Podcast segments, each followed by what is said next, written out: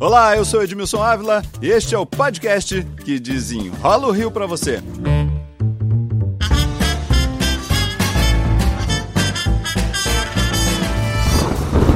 É difícil, a gente tá indo pro estágio agora. Que vento é esse? A gente ficou presa ali na faculdade, com a chuva.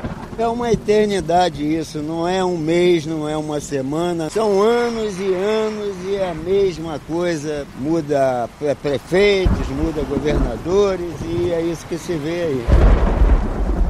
Começou a esquentar e o carioca já sabe. É a senha para as pancadas de chuva, alagamentos, transtornos. Ainda não nos recuperamos das chuvas deste ano. Em fevereiro foram seis mortes. Em abril, Outras 10 pessoas morreram. Nada tão conhecido dos fluminenses como as chuvas de março fechando o verão. E por que continuamos sofrendo com isso?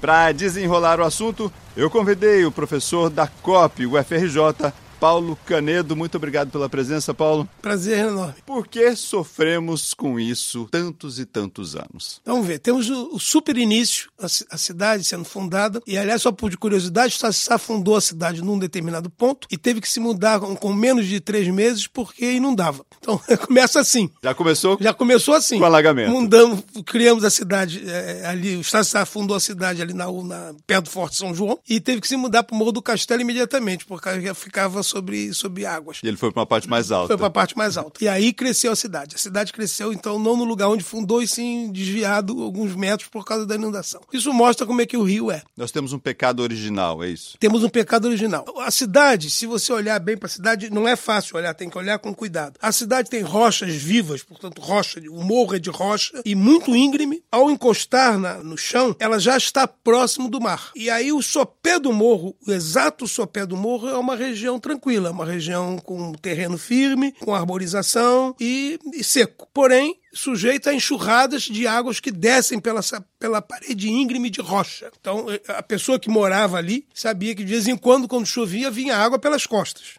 E essa água, logo que chegava na, na parte horizontal do terreno, se acumulava em grandes charcos. Então, se você olhar um mapa antigo da cidade, você vê os morros de rocha, charcos ao redor do morro. E em seguida dos charcos, mar. O mar invadia a cidade. Nós temos no nosso livro de história que o nosso rei Dom João tomava banho de mar dentro de um barril para não ser visto de calção. E ele morava em São Cristóvão. E você pode perguntar, como ele morava, tomava banho de mar em São Cristóvão? Sim, São Cristóvão tinha mar. E assim ia essa língua de mar entrava por onde hoje é o Canal do Mangue, subia pela onde hoje é a Presidente Vargas e ia até o Campo de Santana. O Campo de Santana era exatamente construído pelo pelo imperador para que ali fosse a porta dos fundos da cidade. Então a cidade tinha a porta da frente, que era a Praça 15, onde vinham os barcos por mar, e quem quisesse vir por terra teria que subir as montanhas da, do Maracanã, as montanhas da cidade, e descer por detrás. A ponta de entrada seria o Campo Santana, por isso o Campo Santana era fechado com grade, que era o, a porta trancada. Isso quer dizer que nós temos muitos aterros. A cidade inteira é aterrada. Quando o rei se mudou para o Rio de Janeiro, no princípio de 1800, ele trouxe um secto enorme de de grandes, enfim, uma quantidade não só da nobreza, mas de é, comerciantes, enfim. E não havia lugar para hospedar todos.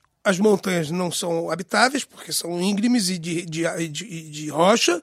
A parte do sopé já estava ocupada pelos vice-reis. E logo depois vinha charcos. E depois vinha mar. Então a gente. Foi tudo aterrado. Todas as casas do Rio de Janeiro, no princípio, foram aterradas. Quando eu digo todas, eu estou dando um enorme número de casas. Na parte mais moderna da cidade, nós temos o aterro da de Copacabana, o aterro do Flamengo, mas isso são grandes aterros feitos pela modernidade. Mas no início da cidade, todas as casinhas eram feitas que tinham que empurrar terra para poder tornar habitável, construível. Então aqui já era um lugar complicado para morar. Sempre foi um lugar complicado para morar.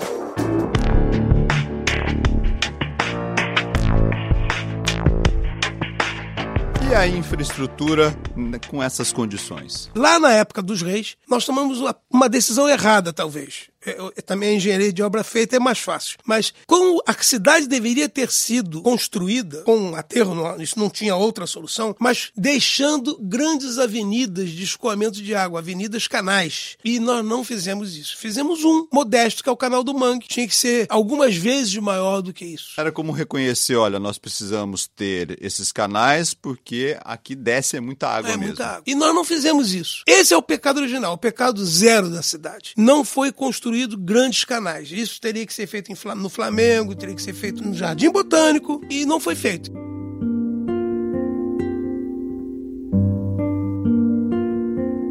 Fizemos os canais, mas depois fizemos drenagem corretamente. Isso que foi feito ao longo dos anos precisava ser revisto. Precisava ser revisto. Não que tenha sido mal feito. É feito devagarinho, tem coisas que foram bem feitas, tem coisas que não foram tão bem feitas, mas em média, não é que tenha sido mal feito. O problema é que coisas construídas precisam ser sistematicamente revisitados para conserto. A cidade embutida, quer dizer, a cidade que está no subsolo, os canos de concreto, precisam ser refeitos. Se você abrir uma rua, você vai encontrar canos que são da época do Império. Eu não tenho dúvida que se a gente conseguisse é, entrar por dentro do subterrâneo e percorrer os canos nossos, e, e, é possível, com que nem fazemos hoje. Com câmeras, né? Com, com câmeras, robozinhos. Isso, robozinhos, e isso é possível. Vocês vão se assustar quando olhar o que, que é um cano no Rio de Janeiro. Só para a pessoa entender, um cano em geral é um cano de concreto redondo, bolsa, ponta e bolsa, em que esse cano tem ferrinhos por dentro. Dentro desse cano vai correr uma água agressiva, uma água que está é ácida, tem, enfim, tem produtos químicos, e ela vai tentar indo vagarosamente corroendo esse concreto, até que essa água atinge o ferro do concreto. E aí enferruja esse ferro. Esse ferro enferrujado larga placas que estavam sobrepostas a ele, pedaços do cano de concreto. E aquilo vai ruindo, ruindo, ruindo. Se você entrar num, num, num cano de hoje, e você pode escolher ele aleatoriamente, você vai sempre ter a mesma história. É uma veia que vai se entupindo ali. Os ferros estão todos para dentro, porque eles quebraram e eles caíram para dentro da seção circular. O ferro da tubulação vai fechando, fechando o próprio fechando. cano ali. Aí qualquer coisinha que entre fica preso. Aí você diz, ah, o lixo é ocupado. Claro que o lixo é ocupado, mas se esse mesmo lixo estivesse num cano são, ele não seria tão problemático quanto ele é num cano dessa forma.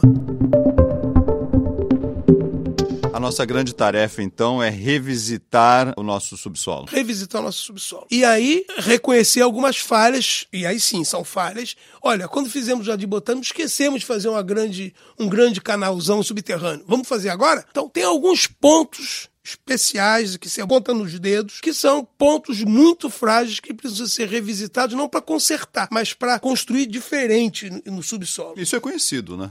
Conhecido. Todo cidadão carioca sabe quais são os pontos que inundam. Qualquer chuva você sabe, olha, vai inundar o Jardim Botânico, vai inundar o Catete, vai inundar o Laranjeira, vai inundar o Maracanã. O que nós precisamos, então, é de dinheiro, e uma vontade política de fazer isso ano após ano, passando de um governo para o outro. É, exatamente. Tem que ser um plano de Estado, da cidade do Rio de Janeiro, não do governo. Temos que gastar mais dinheiro do nosso arrecadação municipal na reconstrução do subsolo. O que nós vemos é exatamente o oposto. Ora, se nós temos uma necessidade óbvia de aumentar o, a parcela para drenagem, não pode aceitar que seja diminuído. A população deveria perseguir, então, um grande plano para a cidade, de 20 anos, por exemplo, com investimentos, ano após ano. Temos que ter, principalmente por causa do pecado original da cidade, um cuidado maior, uma alocação de verba maior para o subsolo, especialmente em alguns pontos que são típicos de, das inundações da cidade. Agora, começa a esquentar, vamos ter chuva, e nós sabemos que a cidade é desta forma. A gente precisa se preparar para esse momento, né? Claro, e, e nós não fazemos. O primeiro preparo é: estamos gastando a quantidade de dinheiro que deveríamos gastar para melhorar a infraestrutura deteriorada do subsolo? A resposta é não, com certeza, em qualquer que seja o bairro. Cada ano nós estamos devendo mais, estamos nos afundando no cheque especial da infraestrutura do subsolo. Não basta limpar a cidade, não basta conter o lixo. É claro Claro que devemos conter o lixo por várias razões. Que é uma obrigação de, saúde, de todos nós. E é uma obrigação de todos nós. É uma obrigação nós. de todos nós. Mas, do ponto de vista de drenagem, isso é absolutamente insuficiente. Os canos que estão enterrados na cidade não são capazes de conduzir a água, mesmo que não tenha lixo nenhum. Se tirássemos todos os resíduos sólidos da cidade, sumisse, desaparecesse como mágica... Tiramos o lixo todo. Tiramos todo o lixo. A cidade continuaria a ficar inundada. Claro que muito menos do que está, mas continuaria a ficar inundada. A nossa drenagem é ruim da drenagem está ruim. Os canos apodreceram, os canos sucumbiram, eles desmoronaram internamente. Então precisa refazer esses canos. Para a gente concluir aqui, se a gente tivesse dinheiro, se a gente tivesse vontade mesmo, política de fazer, começasse hoje, o senhor acha que em quanto tempo estaríamos livres de enchente? Se o dinheiro fosse infinito, acho que nós conseguimos refazer a cidade em, em 15, 20 anos. O problema é que nós não temos. Então isso não vai ser uma, vai ser uma matéria de, de, de 50 anos. Então, está bem, não há nenhum problema. Eu creio que não há problema, mesmo para a população, e eu aqui estou me arrolando a, a falar pela população. Desde que nós percebamos que o prefeito está fazendo algo gradativo, alocando bem o recurso para uma melhoria de longo prazo, estamos todos felizes. Eu não quero que o Rio de Janeiro fique a cidade mais moderna do mundo de amanhã. Eu quero que nós caminhemos, mesmo que vagarosamente, para uma cidade inteligente, uma cidade é, resiliente, uma cidade que aguente as chuvas, que possa conviver com alegria, com a sua bela natureza, enfim. Nós estamos numa cidade cuja a paisagem é a única que é tombada como patrimônio histórico do mundo. A responsabilidade de conservar essa beleza é nossa. Paulo Canedo, professor da COP UFRJ, muito obrigado pela presença. Prazer foi meu. Este podcast teve sonoplastia e edição de Lucas von Seehausen. Eu sou Edmilson Ávila e toda semana desenrola um pouquinho do Rio aqui para você. Até o próximo!